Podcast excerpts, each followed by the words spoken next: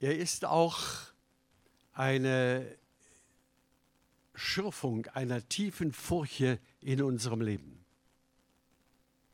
Es geht manchmal durch unerträgliche Tage und Zeiten. Da gibt es im Alten Testament einen Propheten namens Elia, der eines Tages nach einem Höhenflug unterm Wacholderstrauch liegt und sagt, Herr, nimm meine Seele. Ich bin nicht besser als meine Väter. Es ist genug. Ich denke, diese Stimmung, ihr Lieben, die wir, das würde ich mal so behaupten, hundertprozentig alle mal erleben, die dürfen wir nicht tabuisieren.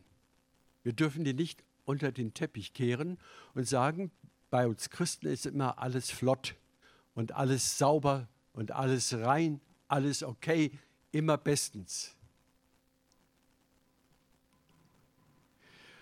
Vor ein paar Tagen erst, es war noch dunkel, ich schlief so zwischen Tag und Traum. Da kam aus meiner Seele wie eine Liste Ereignisse aufgezeigt, die mich anklagten. Wie war das damals und dort und in der Gemeinde? Wie hast du da reagiert? Warum konntest du das nicht besser machen? Diese Liste hatte zur Folge eine permanente, ich weiß nicht wie lange, Anklage gegen mich selbst. Obwohl ich nach meiner Überzeugung ein überzeugter Christ bin und von Herzen Jesus liebe und ihm nachfolge, war ich erstaunt über diese Konfrontation mit vergangenen Dingen. Gut, man könnte sagen, ja, das ist ja psychologisch erklärbar. Du bist ja schon in dem Alter, das Langzeitgedächtnis, das aktiviert sich enorm und es kommt alles hoch, was du mal erlebt hast bis aus der Kindheit her. Nein, nein, das hatte eine andere Qualität. Das andere kenne ich auch. Man denkt über die Vergangenheit nach. Das meine ich aber nicht. Ich meine den Anklagecharakter. Dass ich mich selbst anklage bis zu dem Gedanken hin, ich kann vor Gott nicht bestehen, ich verdamme mich selbst, das Heil greift eigentlich bei mir gar nicht. Bin ich überhaupt ein echter Christ? Das alles kann in bestimmten Zeiten und Augenblicken, ihr Lieben, in Frage stehen. Natürlich kommt da noch hinzu der Charakter und auch die Art unserer Gewissensreaktion. Ein Schluck.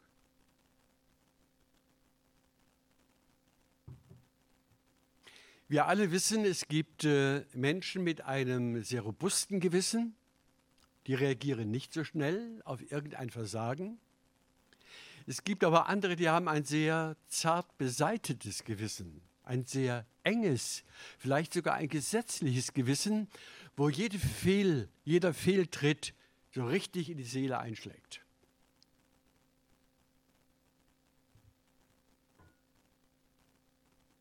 Und dann klage ich mich selbst an. Warum hast du versagt? Warum konntest du das tun? Warum bin ich nicht reifer? Warum bin ich nicht besser drauf? Wo ist der Heilige Geist? Warum greift das Wort in meinem Leben nicht? Alle diese Dinge liste ich mal so auf, um uns daran zu erinnern, wie es uns manchmal unbewusst, halbbewusst und auch bewusst ergeht. Wie sollen wir das einordnen? Wie sollen wir das einschätzen? Ich möchte hier keine Psychologie jetzt darlegen, sondern geistliche Antworten geben auf diese Erfahrung. Da lesen wir im letzten Buch der Bibel in Kapitel 12 ein Wort über den Verkläger unserer Brüder. Offenbarung 12, Vers 10b. Denn der Verkläger unserer Brüder ist verworfen. Das wäre schön. Da steht nämlich für die Zeit, die kommt, für die Zeit, wo Jesus wiederkommt, dann wird der Verkläger endgültig verworfen sein, wie hier steht, der uns verklagte in der Vergangenheit Tag und Nacht. Ihr Lieben, das ist eine Dimension, die müssen wir unbedingt kennen, sonst verstehen wir uns auch ständig falsch. Sonst laufen wir dauernd zu Therapeuten, zu Psychologen und zu irgendwelchen seelischen Beratern, die uns irgendwie über die Schwellen helfen unseres Lebens. Es gibt eine Kraft, die ist größer als unsere Seele und bedeutet negativere Auswirkungen als etwa eine Störung im psychischen Bereich.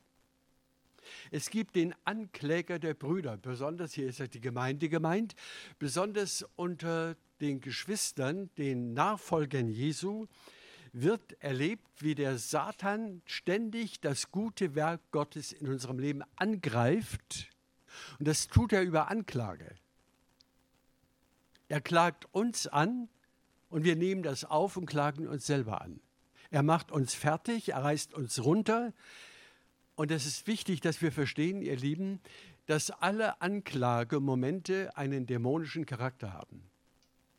Und wir erleben auch heute in der Gesellschaft nicht nur eine Selbstanklage, sondern auch eine Anklage der anderen ohne Ende. In den Medien geht eine Welle nach der anderen von Anklagen über die Welt, über bestimmte Politiker, über Pastoren, über Gemeinden, über Christen und so weiter. Diese Mentalität der jetzigen Welt, der noch nicht vollendeten Welt, die müssen wir mehr begreifen, stärker begreifen als vielleicht je zuvor, weil wir mitten in, in dieser Tragik stecken, wie der Teufel, von dem gesagt wird, er hat keine Zeit und er bietet alle äh, Waffen auf, um uns zu Fall zu bringen. Darum nun in Vers äh, 10, Kapitel 12. Nun ist das Heil und die Kraft und das Reich unseres Gottes geworden und die Macht seines Christus. Denn der Verkläger unserer Brüder ist verworfen, der sie verklagte Tag und Nacht vor unserem Gott. Also hier gibt es eine Zäsur in dem Text. Was war und was ist. Und wir sind noch nicht an der Stelle, wo der Herr alles regiert. Wir sind noch, wie ein alter Buchtitel heißt, im Kampfe Tag und Nacht. Wir müssen das wissen, ihr lieben Geschwister, damit wir uns auch geistlich nicht etwas vormachen oder in frommen Täuschungen leben. Der Kampf, die Auseinandersetzung, das angegriffen werden, gehört zur Existenz unseres Glaubens in dieser Welt. Das ist einfach die Realität. Es gab im Laufe der Kirchengeschichte immer mal einige Bewegungen, die hat man Schwärmer genannt. Die hatten immer schon den Eindruck erweckt in der Gesellschaft, das Reich Gottes ist schon vollkommen da. Es ist jetzt schon wirksam. Seht ihr es denn nicht? Obwohl Jesus sagt, ihr seht es nicht. Es ist gar nicht äh, feststellbar. Es ist noch nicht erkennbar an veränderten Verhältnissen oder an total neuen Menschen. Nein, es sagt, das Reich Gottes ist unter euch durch mich, er selber. Er ist das Reich Gottes in unserer Mitte, aber noch in einer gewissen Vorläufigkeit. Und diese Vorläufigkeit, ihr Lieben, dass alles noch nicht perfekt ist, dass wir alle noch nicht super begeistert sind von Gott, dass wir alle immer noch gewisse Schatten erleben, dass uns immer noch Mächte und Kräfte und Stimmungen und bestimmte Herausforderungen auf den Boden werfen und wir manchmal tagelang und wochenlang nicht äh, auf die Reihe kommen. An dem genannten Morgen, wo ich diese Anklageliste vorgeführt bekam, da war der Tag für mich, der, der Beginn der Tag, sehr drückend. Denn wir neigen auch dazu, das zu glauben, was uns der Satan vor Augen führt. Und ich habe mich da auch entdeckt. Aha, ich, bin, ich konnte mit der Trudi kaum richtig stille Zeit machen. Ich war richtig bedrückt, belastet, angegriffen, wie ein, einer, der, der einen Stich bekam und blutend am Boden liegt. Das ist der Satan. Das sind die dämonischen Kräfte, die in unserer Zeit Tag und Nacht wirksam sind. Für die Welt verführerisch und für die Gemeinde anklagend. Daher kommt auch immer wieder neu die Selbstanklage, die Ablehnung seiner selbst, vielleicht sogar der Vorwurf gegen Gott, dass er mit mir nicht recht vorankommt, zustande. Es ist das Werk des Anklägers, des Satans. Man kann sich das auch gut merken an einem Begriff. Wir kennen alle das Wort Satan, das hört sich grausig an, ist hebräisch, hat aber einen ganz tiefen Sinn und wir können unsere Erkenntnis daran festmachen. Satan heißt Widerstand. Er ist der, der allem Geistlichen widersteht, der jeden geistlichen Fortschritt und Wachstumsprozess in unserem Leben behindert der uns Steine zwischen die Beine wirft und der es uns schlecht gehen lässt auf der ganzen Linie, möglichst für immer, bis wir sterben. Das ist sein Geschäft. Er ist der, der das Reich Gottes auf dieser Erde und in Zukunft auf keinen Fall will, der sich mit, allen, mit allem, was er hat, dagegen sträubt, dass Gott den Sieg davonträgt. Ihr Lieben, wie gehen wir damit um? Wie gehen wir damit um? Da finden wir ein großartiges Beispiel bei einer neutestamentlichen Gestalt. Wir lesen einfach mal in Römer 7, in Römer 7, Vers 24. Das ist der große, berühmte Apostel Paulus. Wahrscheinlich der größte Theologe aller Zeiten der sogar entrückt war in die himmlische Welt. Ein Mann, der ein Beispiel ist ohnegleichen bis in unsere Zeit. Und dieser selbe Mann, ihr Lieben, bekennt, Vers 24, ich elender Mensch, wer wird mich herausreißen oder befreien von diesem todbefallenen Leib? Leib meint auch die ganze irdische Situation, in der ein Mensch lebt. Seine Leiblichkeit, sein leibliches Leben. Ich elender Mensch. Wer wird mich davon erlösen? Und an einer anderen Stelle, in einem anderen Brief an die Korinther, sagte, hört einmal zu, ihr habt eine hohe Meinung von mir. Aber mir geht es an einem bestimmten Punkt meines Lebens sehr schlecht. Ich habe dreimal den Herrn gebeten, dass er eingreift, denn ich habe das Gefühl, die Dämonen hauen auf mich ein. Und der Herr sagt, okay, Paulus, lass dir einfach meiner Gnade genügen. Jesus nimmt ihm das nicht weg das Problem, den Schmerz, die Last oder was immer ihn auch bedrückt. Es wird nicht genau gesagt, was es ist. Es könnte eine leibliche Problematik sein, aber auch eine seelische, vielleicht sogar eine moralische, dass er mit bestimmten Angriffen einfach nicht fertig wird und den Herrn bittet, Herr, nimm es doch bitte von mir ich bin doch dein Apostel, dein einzigartiger Jünger, den du dort auf dem Weg nach Damaskus dich offenbart hast. Nein, Gott lässt die Realität stehen. Und ihr Lieben, äh, ich möchte uns einfach ermutigen heute Morgen, einfach mal diese Kehrseite richtig ins Visier zu nehmen.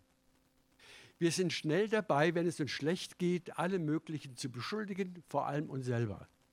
Ja, wir machen dann auf Selbstverdammnis, Selbstanklage und wer bin ich und wir machen, geben Gott sogar die Schuld, wie im Paradies. Da hat das ja begonnen, hat einer dem anderen die Schuld gegeben, warum die Situation so ist. Wir haben ein Anklagepotenzial in uns gegen die anderen und gegen uns selbst. Nun klagt hier der Apostel Paulus, ach, ich elender, erbarmungswürdiger Mensch, wer wird mich erlösen von diesem Tod verfallenen Leib? Jetzt können wir gespannt sein. Das kann doch wohl nicht das letzte Wort sein von Paulus. Ja, ganz gewiss nicht. Aber er gibt Einblick in seine ganz persönliche Glaubensstruktur. Er ist nicht ohne Probleme, ohne Herausforderungen, ohne Lasten und Leiden.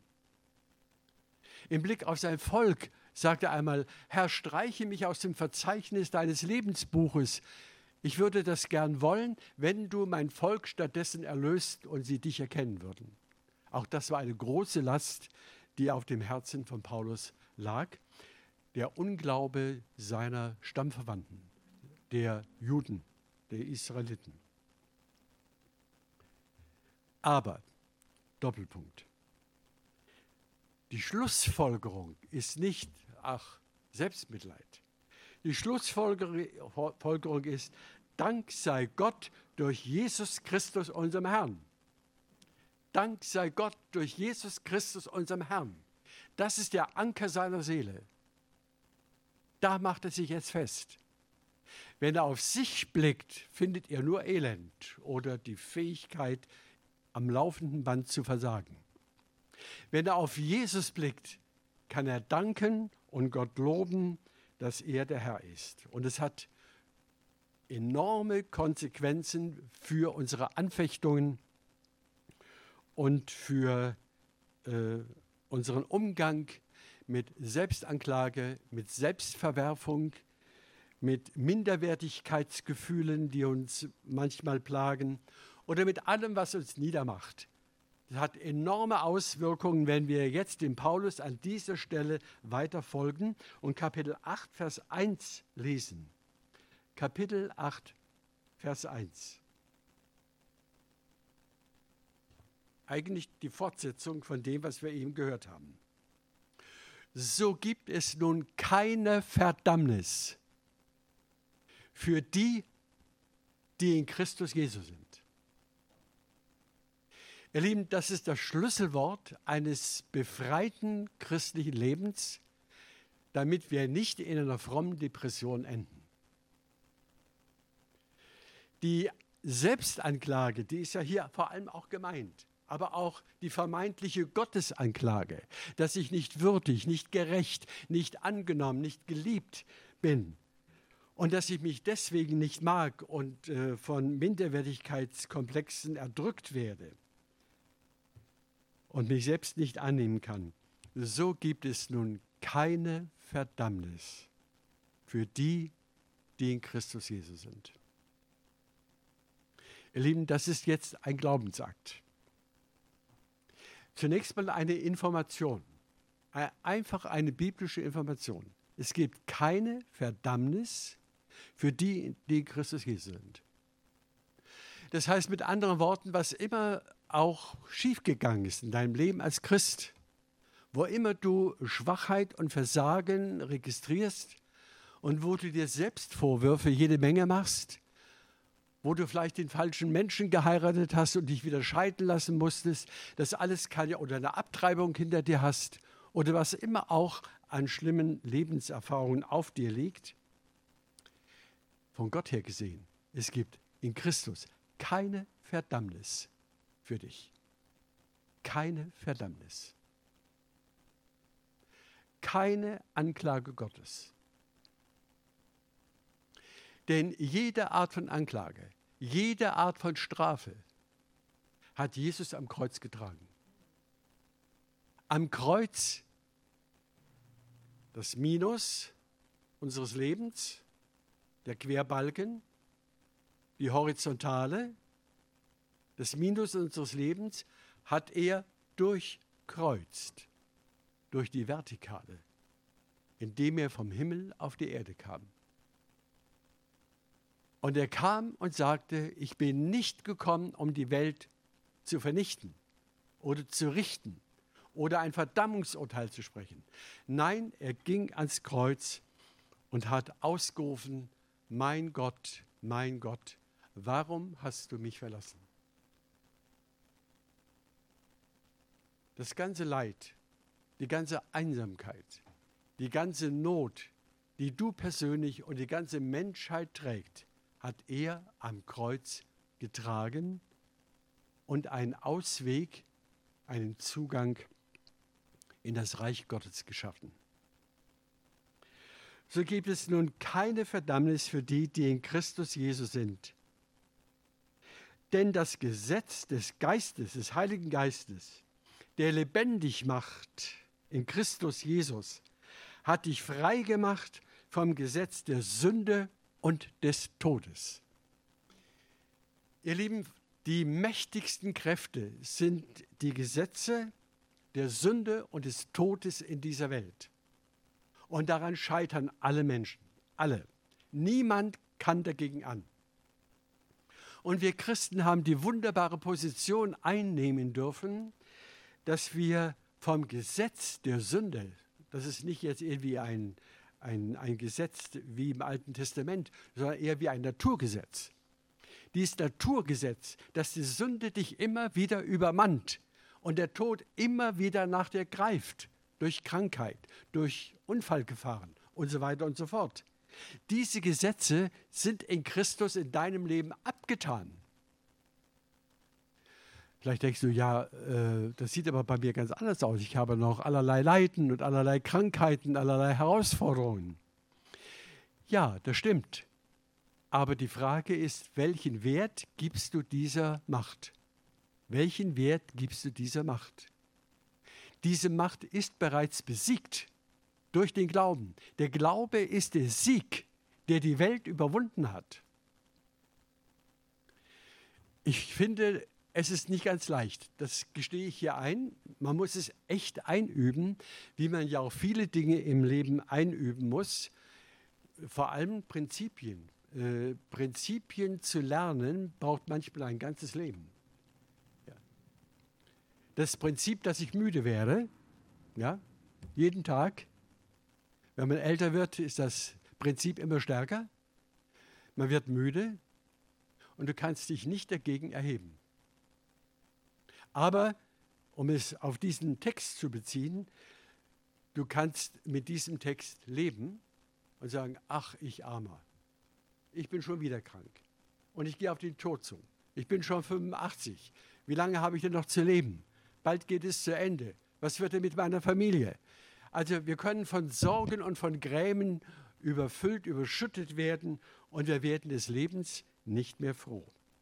Dieses Gesetz dass der Tod und die Sünde in dieser Welt sozusagen programmiert hat, ist in Christus aufgehoben. Ich darf in allem, trotz allem freudig sein, fröhlich sein, dankbar sein, ein Lobpreiser sein, weil diese Mächte nicht mehr über mich herrschen, sondern Christus der wahre Herr in meinem Leben ist.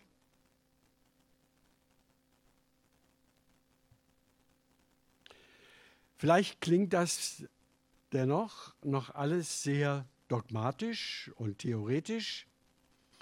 Und darum gehen wir noch mal einen Schritt zurück in die Praxis.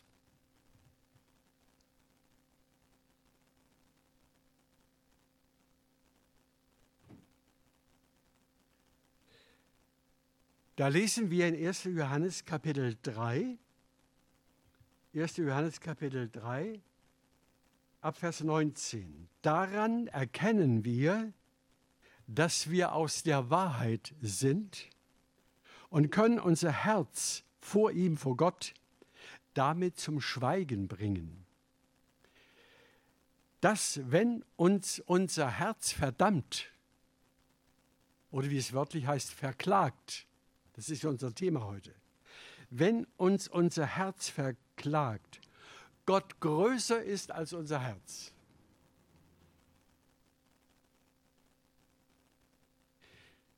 Darauf kommt es jetzt an, dass wir das verstehen.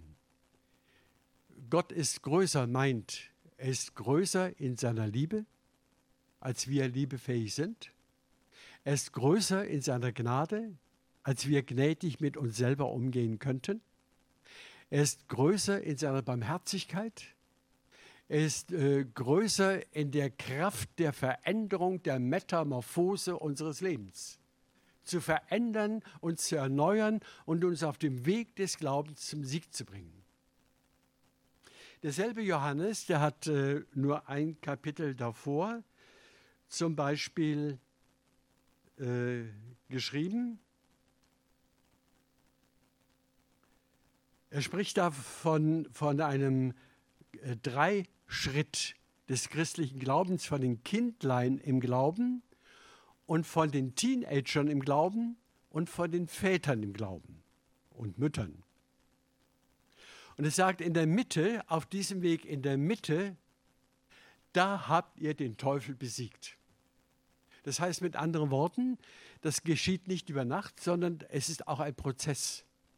Es ist ein Prozess, dass wir immer mehr Erkenntnis über Gottes Größe, über Gottes Macht, über Gottes Liebe und Barmherzigkeit gewinnen und sie einlassen, ja, inhalieren in unsere Seele. Damit wir von, einer, von einem anderen Geist, nämlich vom Heiligen Geist, bestimmt werden und nicht vom Geist der Welt oder von einem dämonischen Geist, der uns immer, immer niedermacht. Daran kann man das erkennen. Die Frage steht ja auch vor uns, ja, woran kann ich denn erkennen, was von Gott ist und was vom Teufel ist?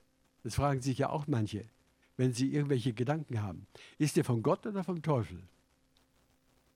Woran kann man die Stimme Gottes erkennen? Äh, die Stimme Gottes erkennen? An der Annahme, an der Liebe, an der Akzeptanz deines Lebens, egal wie es gelaufen ist. Daran kann man ihn erkennen. Man kann ihn erkennen an seinem Wohlwollen. Die teuflische Stimme erkennt man immer an der Anklage. Er klagt dich an, er macht dich fertig, er reißt dich runter. Das ist immer dämonisch. Daran kann man das ganz schlicht erkennen. Ist etwas, was du innerlich wahrnimmst, aufbauend oder niedermachend? Ermutigend oder demotivierend? Alles, was sich demotiviert, alles, was dich von Gott wegreißt, ist niemals von Gott. Es ist die Stimme des Teufels, des Satans, der einen Widerstand in dir aufbaut, immer mehr Distanz zu Gott in deinem Leben aufzubauen. So lesen wir, daran erkennen wir, das heißt, wenn wir im Heiligen Geist leben, wenn wir in Christus sind, wie Paulus sagt, Johannes drückt es etwas anders aus. Daran erkennen wir, wenn wir ihn lieben und einander lieben, das ist ein Signal dafür, dass wir aus der Spirale der Anklage, der Selbstanklage und der gegnerischen Anklage herauskommen.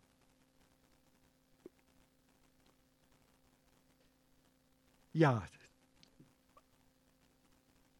können unser Herz, wir können unser Herz vor ihm, vor seinem Angesicht wörtlich, damit zum Schweigen bringen, dass wir in ihm sind, dass wir an das Ergebnis seines Kreuzes glauben, dass wir ihm vertrauen. Die Strafe liegt auf ihm.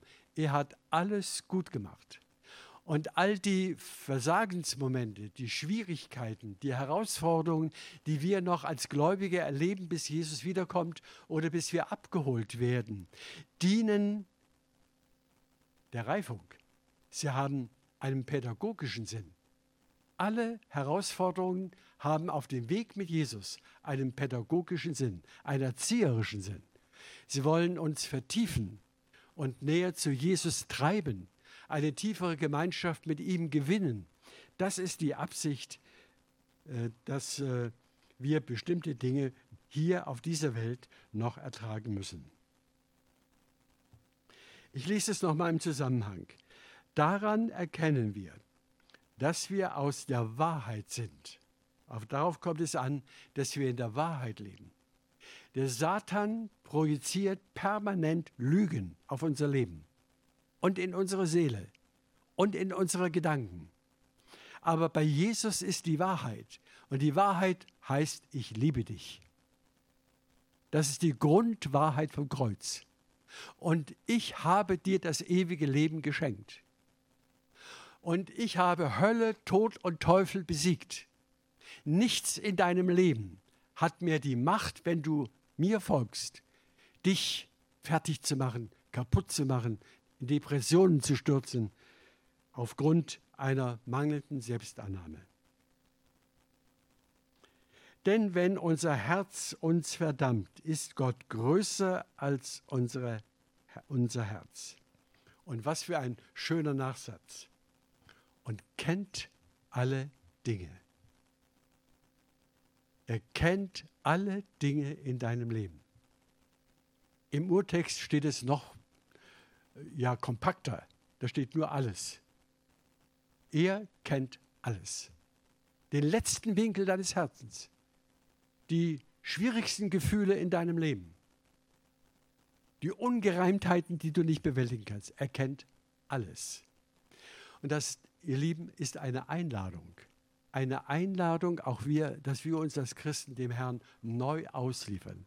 Herr, du kennst alles. Ich will aufhören zu klagen. Es gibt ja auch das andere Klagen. Ich klage mich an, aber ich klage auch Gott an und ich klage alles an. Es ist alles, alles wie man heute sagt, SCH. Es ist alles Mist. Ja, dahin können wir kommen, auch als Christen.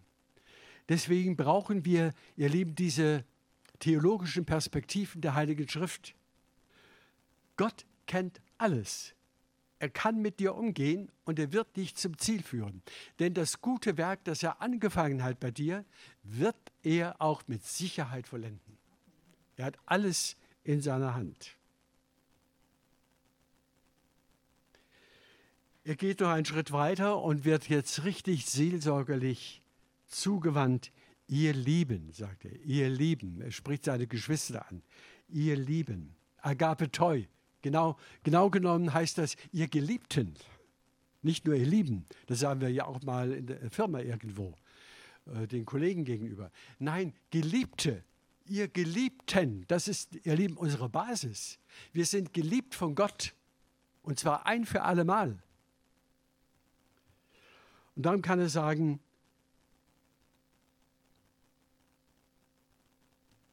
Geliebte, wenn uns unser Herz nicht verklagt, das sollte der allmähliche Zustand werden, so haben wir Zuversicht zu Gott und was wir bitten, werden wir von ihm empfangen.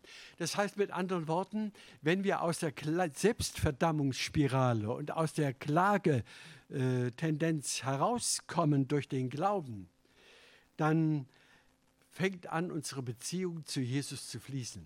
Da wird sie leicht, da wird sie fröhlich, da wird sie erfrischend, erhebend, aufbauend. Darum ist es so wichtig, dass wir auf diesem Fundament stehen. Ich bin geliebt, Geliebte. Wir sind angenommen, ein für allemal wertgeschätzt und gerettet in Ewigkeit und haben das ewige Leben und alles andere ist in Gottes Hand und dient zu unserem Besten. Auch das sagt Paulus. Alle Dinge, auch die unangenehmen, dienen denen, die ihn lieben, zum Besten, die nach seinem Vorsatz berufen sind. Wir kommen zum Schluss. Wie sollten wir denn mal ganz pragmatisch mit unseren alltäglichen Herausforderungen umgehen? Gibt es irgendwie eine Lösung, äh, die wir in jedem Augenblick anwenden können. Und ich sage euch, ich gehe zweimal am Tag, ich wohne im vierten Stock mit der Trudi, in einem Hochhaus, so um neun herum oder um halb neun hole ich die Zeitung. Vier Stockwerke laufe ich dann runter und wieder hoch. Und dann drei Stunden später hole ich die Post. Vier Stockwerke runter, vier Stockwerke hoch laufe ich. Und was mache ich da? Ich mache keine sportliche Übung. Das indirekt auch. Aber wisst ihr, was ich da, was da in meiner Seele abgeht? Was sich da, was da innerlich abspult? Ich lese es euch mal vor. Lobe den Herrn, meine Seele. Und alles, was in mir ist, lobe deinen Namen. Lobe den Herrn, meine Seele, und vergiss nicht, was er dir Gutes getan hat. Was denn? Der dir alle deine Sünden vergibt und heilt alle deine Gebrechen, der dein Leben vom Verderben erlöst, der dich krönt mit Gnade und Barmherzigkeit, der deinen Mund fröhlich macht und du wieder jung wirst wie ein Adler. Das sage ich, das bete ich in der Regel. Und dann komme ich erfrischt, hoffentlich, zurück. Ein bisschen außer Atem. ja, das wollte ich noch zum Schluss sagen, ihr Lieben. Wir müssen den Glauben praktisch praktizieren. Das sind nicht nur Behauptungen und Theorien. Das sind nicht nur irgendwelche Gedanken seit meiner Bekehrung, sondern das ist eine tägliche Praxis, die wir einüben müssen, von dem Paulus auch sagt, ja, das ist die eigentliche Gymnastik. Das Wort Gymnastik steht auch, übt eure Frömmigkeit. Übt eure Frömmigkeit. Frömmigkeit meint eure Beziehung zu Gott. Übt sie ein in die alltäglichen Strukturen. Und ich habe für mich festgestellt, dieser Psalm 103 ist einzigartig. Ja, er, er greift auch meine Schwachheit auf, dass ich vergesse. Ja, vergiss nicht. Das ist auch ein Riesenproblem. Die Welt ist so voller Informationen und überschwemmt uns mit täglich neuen, schrecklichen Nachrichten und wir vergessen die Güte Gottes. Wir vergessen das, was er alles für uns bereits getan hat und was alles sozusagen auf der Tafel liegt und wir können uns davon bedienen. Deswegen feiern wir ja Abendmahl, damit wir uns von den Gaben Gottes sättigen und erfüllt werden. Ich weiß, ich weiß es von mir selber, das ist leichter gesagt als getan. Aber ich muss es sagen. Und wir müssen es hören damit wir angestoßen werden, um es einzuüben und zu praktizieren, zumindest mal zu prüfen, ob da nicht ein Weg ist, der mich aus meinem falschen Kurs herauszieht. Wir können ruhig das jeden Tag beten. Das ist, äh, die Juden sagen, das Wort Gottes kann man 70 Mal auslegen. Es ist unerschöpflich wie eine Quelle. Und wenn du es immer wieder, immer wieder sagst, es kommt immer wieder eine neue Tonart, eine neue Frische, eine äh, neue Inspiration zustande. Lobe den Herrn, meine Seele. Und noch einmal, der dir alle deine Sünden vergibt. Ihr Lieben, gibt es was Besseres? Der dir alle deine Sünden, so sage ich, vergeben hat in Jesus. Natürlich, wenn irgendwelche Ungereimtheiten, Unversöhnlichkeit im Raum stehen, muss das im Gespräch mit dem anderen ausgeräumt werden. Aber das geht immer nur, weil Gott uns bereits vergeben hat. Darum vergeben wir auch einander. Immer seine Basis geht voraus. Das Kreuz ist der Weg zur Auferstehung. Zum neuen Leben, zum frischen Leben und da sage ich alles mit 85. Danke für euer Gebet, für eure Fürbitte, weil ich spüre, dass äh, der Horizont der anderen Seite näher kommt und ich einfach das noch gern sagen möchte, was wir alle hören sollten. Es lohnt sich. Gott segne euch. Amen. Vielleicht, Gott würde sich freuen, wenn wir jetzt antworten würden. Darf ich das gerade schon mit aufnehmen?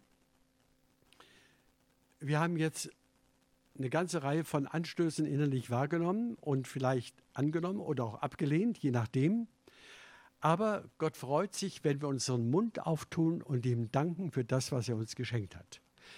Darum würde ich uns bitten, aufzustehen und lasst uns eine fröhliche Gebetsgemeinschaft haben und danken, dass wir statt Klagen loben dürfen. Das ist unsere neue Tonart. Lobe den Herrn meine Seele und nicht klage dich zu Tode.